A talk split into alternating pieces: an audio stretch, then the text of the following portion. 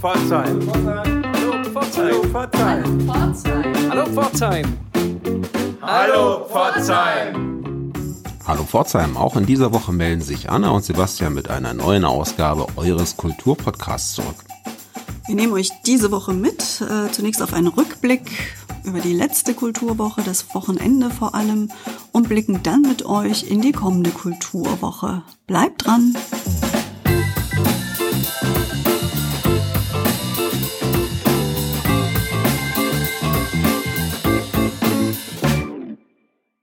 Am Wochenende war wieder einiges geboten in der Stadt und im Augenblick freuen wir uns ja über jede Veranstaltung, die es gibt.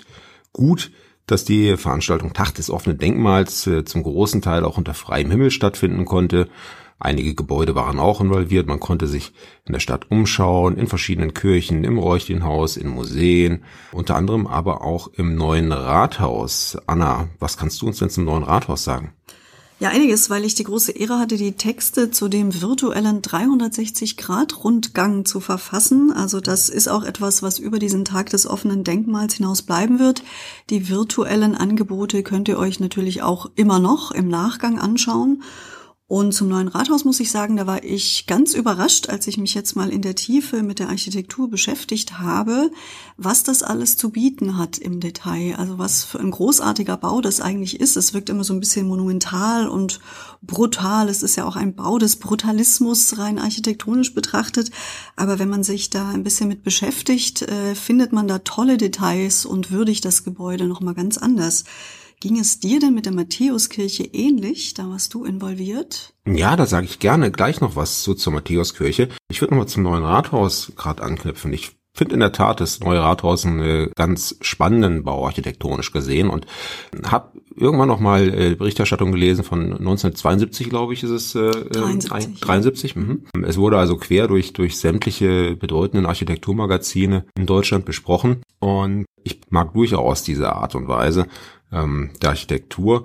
Ganz schön finde ich beim Rathaus immer, wenn man Bilder sieht, Luftbilder von oben und hat noch die alte Marktplatzgestaltung, äh, dann erschließt sich die ganze Komposition ganz schön mit den Dreiecken, mit den mit dem mit dem Platzaufbau, wie sich das äh, Rathaus fortsetzt in den öffentlichen Raum mit dem abgetrennten Ratssaalgebäude, das ja auch, denke ich, für eine offene, zugängliche Demokratie stehen soll. Also ich mag das neue Rathaus ganz gern.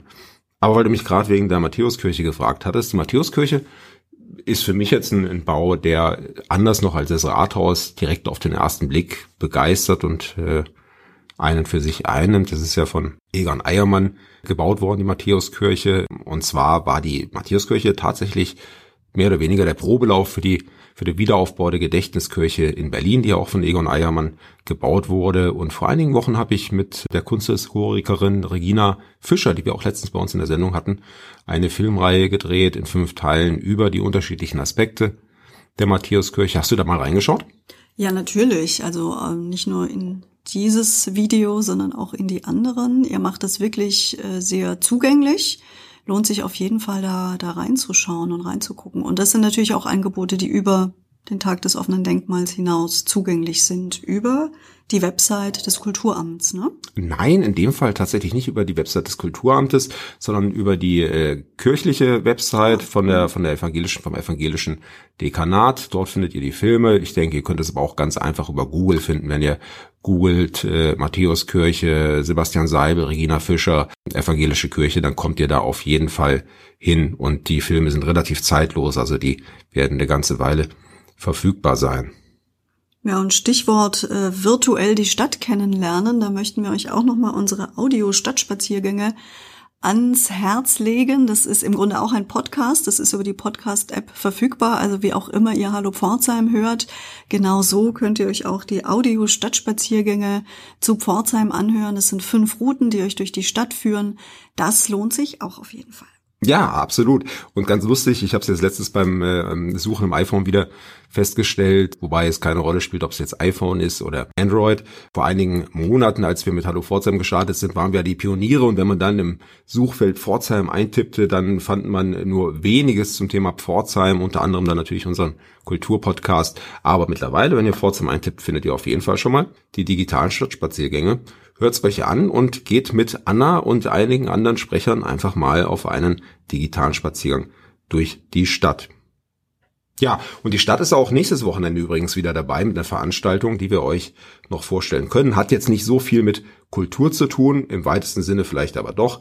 Der Tag der Demokratie am Samstag äh, zwischen 11 und 13 Uhr könnt ihr dort auf dem Marktplatz euch informieren. Es gibt verschiedene Stände, Teilnehmer, Organisationen, die sich präsentieren. Und wenn ihr da noch nichts vorhabt, schaut doch einfach mal vorbei. Was war sonst noch los in der letzten Kulturwoche? Unter anderem hat das Theater neue Ensemblemitglieder begrüßt, wie immer Anfang September. Also die neuen Schauspielerinnen, Schauspieler, Musiker, Tänzerinnen und Tänzer sind äh, zu uns nach Pforzheim gekommen und sind eben ganz offiziell vorgestellt worden. Mhm. Und das ist äh, einerseits natürlich ein hoffnungsfrohes Signal für das Theater, das doch auch stark eingeschränkt ist in seinem Spielbetrieb während der Covid-19-Krise. Aber es zeigt andererseits wieder, dass, dass das Theater unbeirrbar auf seinem Weg weitergeht, sich äh, an, an Pläne hält, an, an Regularien. Und dazu gehört eben auch die Begrüßung der neuen Ensemblemitglieder. Das Theater hat vor allen Dingen damit zu kämpfen, dass ja im Augenblick das volle Haus gar nicht so voll besetzt werden kann, wie Stühle vorhanden sind. Letztlich wird es auf ungefähr ein Viertel der Kapazitäten hinauslaufen und äh, da ist natürlich äußerst schwierig, das wirtschaftlich zu betreiben, aber besser so als gar nicht. Am Freitag gibt's übrigens die Premiere der Fidelio Oper Beethoven im Theater. Anna, wäre das was für dich? Ja, grundsätzlich finde ich ja die Spielzeiteröffnung, zumindest in Nicht-Corona-Zeiten, einen, einen der wichtigsten äh, Termine, der wichtigsten Kulturtermine in der Stadt. Das ist ja auch immer so ein bisschen das Who is Who äh, Pforzheims taucht da auf und es ist an sich schon immer unabhängig vom Stück äh, eine tolle Veranstaltung. Mal schauen, wie es dieses Jahr ähm, ausschauen wird. Ich nehme an, dass die Veranstaltung auch fast schon ausverkauft ist, weil eben nur so wenige überhaupt kommen dürfen. Mm, das haben wir natürlich abgecheckt vor unserer Aufnahme der neuen Sendung. Ähm, mehr oder weniger ist die Veranstaltung im Prinzip ausverkauft. Und das ist ja auch klar bei den verringerten Kapazitäten. Aber es gibt äh, in den nächsten Wochen Folgeveranstaltungen. Da könnt ihr sicherlich noch eine Karte bekommen. Und angesichts dessen, was in den letzten Wochen an Vorbereitung lief für diese Inszenierung, wir hatten euch äh, in der vergangenen Woche auch, glaube ich, von dem Workshop erzählt, der stattgefunden hat, wo Puppen erstellt wurden dafür. Es gibt ein ganz aufregendes Bühnenbild, dramatisch, eindrucksvoll, dem Ernst der Inszenierung auch angemessen. Ich finde ja so ein Theater auch ein Drei-Spartenhaus, äh, das ja immer mal wieder in der Kritik und in der Diskussion steht, gehört schon zu einer Großstadt ähm, und macht eine Stadt attraktiv und ist, ist ein, ein wichtiger Punkt für, für Menschen, die zuziehen, äh, die, die schauen, gibt es ein intaktes Kulturleben. Interessanterweise gibt's ja äh, vom Emma Kreativzentrum die Aktion Designers in Residence und den Bewerbungen danach zu urteilen, scheint ja Pforzheim durchaus attraktiv zu sein für junge Leute. Gerade sind ja wieder die neuen Designer begrüßt worden. Ja, so ist es. Ein bisschen verspätet. Die hätten ja eigentlich im April kommen sollen, was Corona-bedingt dann nicht möglich war. Aber sie sind eben auch jetzt im September neu begrüßt worden. Im Emma sind drei junge Kreative äh, beworben, weil du das angesprochen hast, haben sich tatsächlich 270 Designerinnen und Designer aus 54 Ländern. Ich glaube, das ist vielen äh, Pforzheimerinnen und Pforzheimer nicht so im, im Kopf, also dass das Emma so eine attraktive ähm, so ein attraktives Stipendium ausschreibt, dass sich da so viele Menschen aus so vielen Ländern auch bewerben. Geschafft haben es dieses Mal zum einen die Schmuckgestalterin Mira Kim aus Südkorea, Maria Appleton aus Portugal, die sich mit Modedesign beschäftigt und der Brite Jasper Rogers, der Industriedesigner ist. Wir können sehr gespannt sein, was die dann am Ende ihres Stipendiums hier präsentieren werden. Mhm. Bin ich schon sehr. Da gibt's ja dann noch wieder eine Abschlusspräsentation und wenn ich die ersten Fotos sehe, die auch in den Tageszeitungen veröffentlicht wurden von den Neupforzheimern auf Zeit, äh, sind das auf jeden Fall drei Typen, die Farbe reinbringen und sicherlich eine Menge Kreativität auch hier zur Umsetzung bringen. Ähm, ich freue mich persönlich drauf. Eine Menge Kreativität wird es auch brauchen, um das Viktor-Rehm-Areal zu entwickeln am Willi-Weigelt-Platz, wie er jetzt heißt, der Platz an der Rostbrücke. Hm, hast du dir da schon eine Meinung gebildet, Sebastian? Ja, ich habe auf jeden Fall die Meinung, dass das für mich eines der Filetstücke in der Innenstadt ist, ich würde am liebsten eigentlich selber gern dort einziehen und wohnen und äh, arbeiten. Kann mir nur wenig schönere Ecken in der Innenstadt vorstellen. Und äh, deshalb ist die Verantwortung natürlich auch besonders groß, das Gelände, falls die Stadt die Möglichkeit dazu bekommt, sinnvoll zu entwickeln. Also ich sehe da jedenfalls auch kein Parkhaus auf diesem Gelände, das oh. ist ganz klar. Ja. Und ich bin da auch ganz froh, dass unsere Stadtoberhäupter äh, hier sich drum bemühen, das auch äh, nicht passieren zu lassen. Genau, ich finde auch, es ist ein wunderschönes Gebäude an einem richtig tollen Platz und ja, für mein Empfinden würde da durchaus auch eine Kultureinrichtung ein schönes Domizil finden, ein schönes Museum oder ja, vielleicht auch Wohnen und Kultur gemischt oder auch Ateliers für Fotografen und sonstige Künstler. Wäre das was für dich, auch als Atelier? Ja, auf jeden Fall wäre das was als Atelier für mich. Auch Wohnungen sind natürlich reizvoll, wobei ich fast glaube, es müssten eher öffentliche, äh, ähm, öffentliche Zwecke sein, um da wirklich auch Leben zu haben, weil Wohnungen sind großteils auch äh, nicht bewohnt, wenn die Leute unterwegs sind. Ist natürlich reizvoll, da eine Penthouse-Wohnung mit Rundumblick und äh, Terrasse zu haben. Aber ich glaube, es wäre mehr gewonnen, wenn man das Gebäude wirklich öffentlich zugänglich entwickelt. Und das könnten Galerien sein, Museen, Design Centers. Gibt da ja schon Ideen und äh, Vorstellungen. Und äh, wir haben ja den einen oder anderen Unternehmer in der Stadt auch, der bei sowas gerne vorne mit dabei ist und sich einbringt. Da hätte ich also keine Bedenken. Aber in der Tat, Tat in, in Parkhaus wäre natürlich äh, vollkommen unsinnig dort an diesem Filetstück in der Stadt. Sehe ich auch so, um nicht zu sagen eine Katastrophe. Ja, aber ich bin genauso wie du froh, dass sich da die Stadtverwaltung auch ganz früh positioniert hat und das vollkommen ausgeschlossen hat. Alles andere hätte mich auch sehr verwundert. Apropos Filetstück und, und Stadtentwicklung, ähm, ganz aktuell ist ja auch die Nordstadt, die jetzt zum Sanierungsgebiet wurde, was ja auch eine Menge Potenzial für die Entwicklung mit sich bringt. Ja, absolut. Ist einer der tollsten Stadtteile, finde ich, nach wie vor für junges, urbanes Leben. Wir haben ja beide selber in der Nordstadt gewohnt, zeitweise. Ja, ist eine tolle Kneipen, Bar-Szene, Restaurantszene. Also ich, ich hoffe sehr, dass die alle davon profitieren. Also das ein oder andere ähm, alteingesessene Lokal, wie zum Beispiel das Café Prag, hat ja inzwischen zu. Auch die Bar, die viele geschätzt haben, meiner Generation, ist ja leider nicht mehr vorhanden. Das hat dem Stadtteil doch auch so ein bisschen die Farbigkeit genommen. Aber immerhin, das Rosenrot ist noch da und das Café Art ist noch da. Also es ist doch noch äh, was geboten. Natürlich auch Fräulein Ort da um die Ecke jetzt ist eine große Bereicherung. Und ich hoffe, dass äh, die Gastroszene da, die jetzt sehr gelitten hat unter Corona, von diesem Sanierungsgebiet auch mit profitieren wird. Mhm. Ja, wobei ich mir um die, um die Gastroszene dort eigentlich weniger Sorgen mache, weil die doch sehr etabliert ist äh, dort oben und äh, feste Größe im Stadtteil des Rosenrot ist ja auch gerade hat es auch gerade einen Besitzerwechsel gegeben und ich bin relativ zuversichtlich, dass es auch weiterhin eine Rolle spielen wird.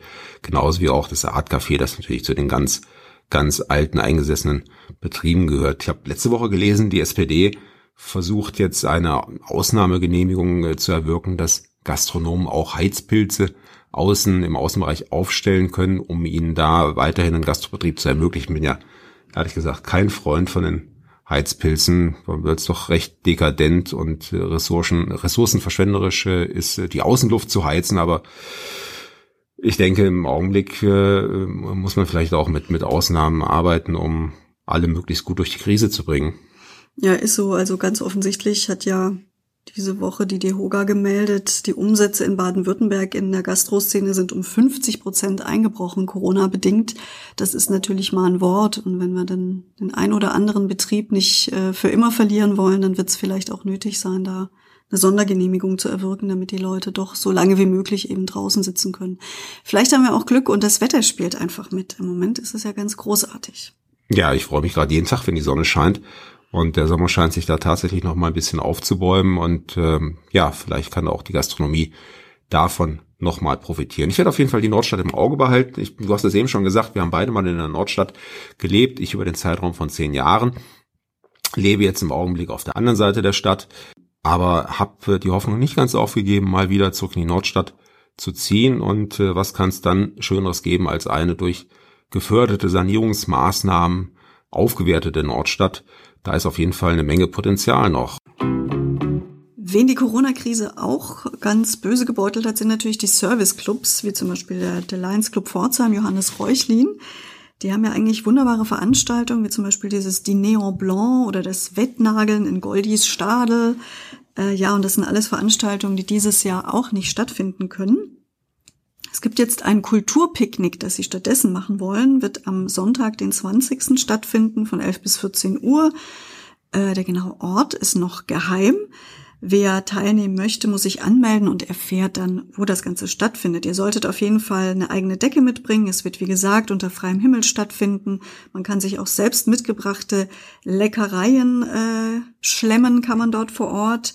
Genau, und es ist ein Kulturpicknick, wie gesagt, also nicht nur ein Picknick, sondern es sind auch Künstler vor Ort, die den Nachmittag wunderbar gestalten werden zu einem Johannes Hustedt auf der Querflöte, Susanne Wirth wird mit einem Figurenspiel unterhalten und Vera und Georg Kleimann spielen Pop auf der Geige.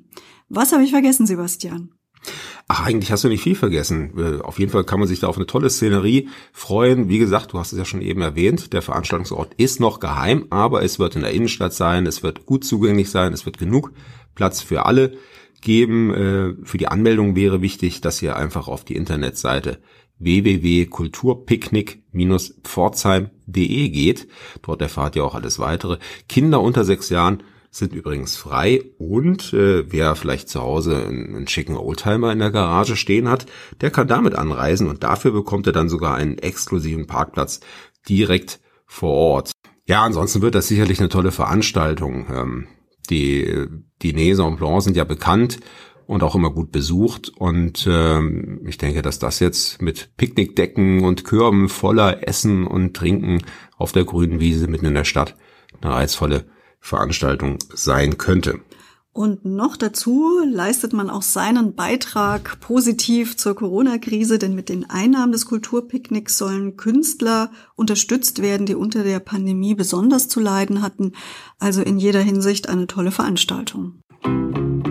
Noch eine Veranstaltung, die ihr euch vormerken könnt, findet statt am kommenden Sonntag im Stadtmuseum und zwar in unserer Ausstellung Starke Frauen. Ich hatte eine Wahl, die Anna und ich zusammen konzipiert haben. Die ist ja nochmal in die Verlängerung gegangen und kann immer noch im Stadtmuseum besucht werden. Und äh, über die gesamte Ausstellungszeit hinweg haben wir auch Sonderführungen gehabt. Das heißt, wir hatten äh, äh, die Frauen, die an der Ausstellung teilgenommen haben, eingeladen zu Kuratorenführungen und entweder Anna oder ich waren mit dabei. Die Damen haben dann etwas über ihr Leben erzählt, haben sich Fragen gestellt. Es war bislang immer eine schöne Geschichte. Und jetzt am Sonntag um 11 Uhr ist die Lehrerin Katja Dominicak im Stadtmuseum und mit dabei sein wird auch Anna.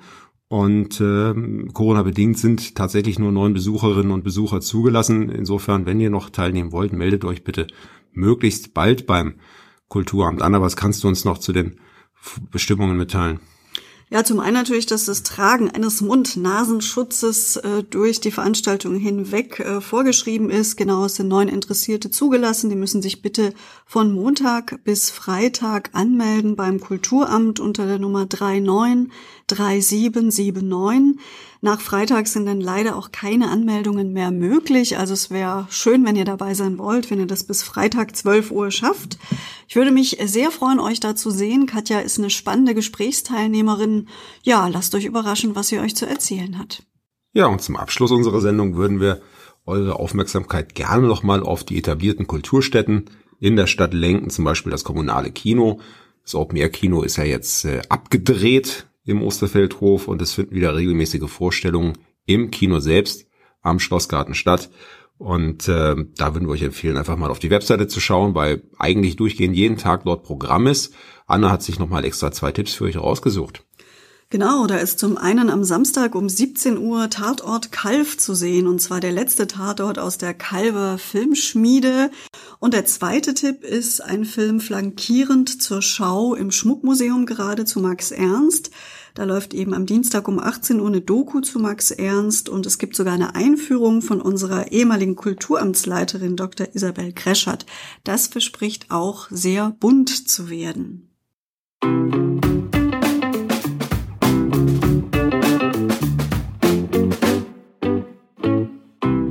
Ja, wir sind damit jetzt eigentlich durch mit der Betrachtung der vergangenen und der Vorstellung der kommenden Kulturwoche. Wir sind weiterhin für euch erreichbar übrigens. Wir sind ja auf sämtlichen sozialen Kanälen vertreten. Neuerdings übrigens auch auf Instagram. Anna, hast du uns schon auf Instagram abonniert? Ja, selbstverständlich, natürlich. Und nach wie vor aber auch auf Facebook. Und ihr kriegt uns auch über unsere Website hallo-pforzheim.de Wenn ihr Veranstaltungstipps habt, wenn ihr sagt, Mensch, das ist doch jemand, den hätte ich auch gerne im Hallo Pforzheim Interview mal gehört, schickt uns einfach eure Tipps rein per E-Mail. Macht das bitte, nutzt die kurze Leitung. Vielleicht begegnet ihr uns auch irgendwo im, im Alltagsleben, im Kulturleben der Stadt. Sprecht uns an. Ihr habt die Möglichkeit, euren Kulturpodcast auch mit eigenen Ideen zu bereichern und zu gestalten natürlich. Ja, bei der Gestaltung der kommenden Kulturwoche wünschen wir euch viel Spaß, Vergnügen. Lasst es euch gut gehen, sagen Anna und Sebastian. Auf drei. Eins, zwei. Hallo, Hallo Das war noch durcheinander.